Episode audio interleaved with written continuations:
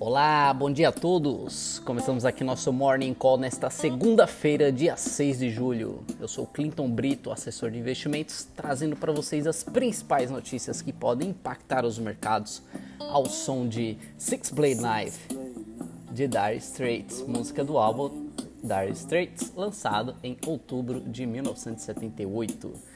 Após uma semana positiva para Ibovespa, mercados operam em alta nesta manhã de segunda impulsionados pelos mercados asiáticos. A primeira página do jornal Securities Times da China trouxe reportagem em tom otimista dizendo que a promoção de um mercado em alta e saudável é agora mais importante do que nunca. A mídia local registrou recorde de busca por abrir uma conta de ações. Xangai Index saltou 5,7%, China CSI 300 registrou alta de 4%, o Eurostox sobe 2%, o S&P futuro avança 1,1%.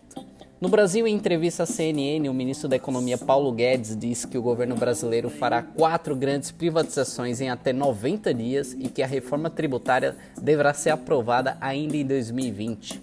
Guedes mencionou a criação de um imposto sobre transações digitais que permite custear a desoneração da folha de pagamentos e uma redução na alíquota do IVA embora reconheça que o debate sobre esse tópico enfrenta resistência no Congresso.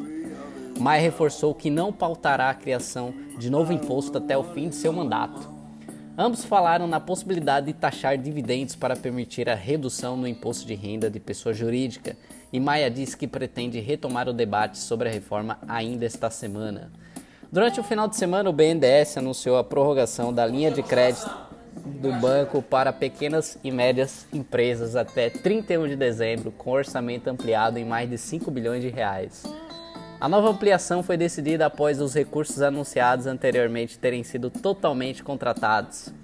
A divulgação de dados da atividade econômica, produção de veículos e pesquisa mensal do comércio de serviços e do IPCA de junho serão os principais destaques domésticos da agenda de indicadores e eventos desta semana. No cenário internacional, serão divulgados os dados de PMI dos Estados Unidos e outros dados de atividade econômica das principais economias. Todos os indicadores devem reforçar a mensagem de que os piores efeitos da pandemia sobre a economia nacional e internacional parecem ter ficado para trás. Dentro do cenário macro internacional, nesta manhã os mercados operam em forte alta, liderados por China, após o governo anunciar em, anunciar em mídia local que irá incentivar um mercado de alta, indicando a importância de um rally em ações na recuperação da crise. Futuros dos Estados Unidos sobem 1,2% e bolsas na Europa e Japão chegam a 2%. Coronavírus. Nova York inicia a fase 3 da reabertura com salões e spas. Índia beira 600 mil casos e é o terceiro país com o maior número de confirmados. Macro, Estados Unidos, índice de manufatura do Fed Dallas será divulgado às 11h30.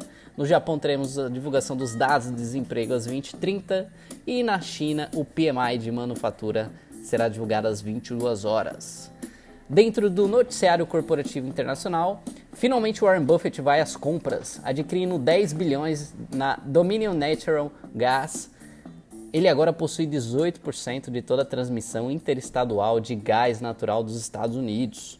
App Store pode crescer receitas em 30% no segundo trimestre de 2020, de acordo com dados do Sensor Tower, registrando o maior crescimento sequencial em três anos.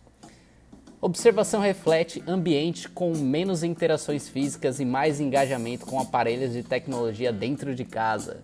Receitas da App Store cresceram em 7 dos 10 maiores mercados e China foi o único a crescer com menos de 20%. Downloads de aplicativos apontam para normalização após chegarem ao pico de 4 anos, mas gastos por download aumentam. Tesla entregou mais de 90 mil veículos no segundo trimestre de 2020, superando expectativas do mercado de 77 mil.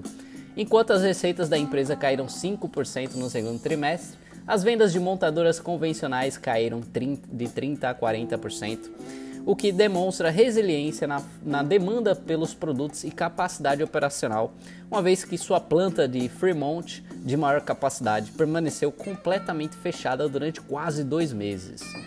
Em Hong Kong, YouTube Facebook e Twitter terão seus rótulos de liberdade de expressão testados agora que a internet da província pode ser supervisionada e regulada por autoridades chinesas.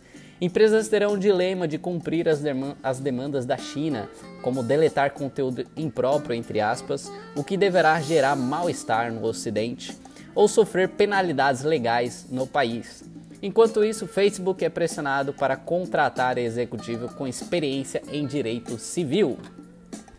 Dentro das análises de mercado, segunda onda de Covid, pelo menos em pesquisas por Covid no Google, é uma nova perna de alta.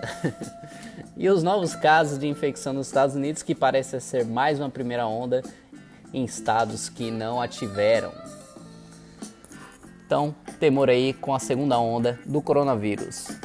Vamos à abertura dos mercados aqui no Brasil. O índice futuro abriu em forte alta de 1,63%, sendo cotado neste momento a 98.550 pontos. O contrato futuro do S&P 500 sobe 1,74%, sendo cotado a 3.180 pontos.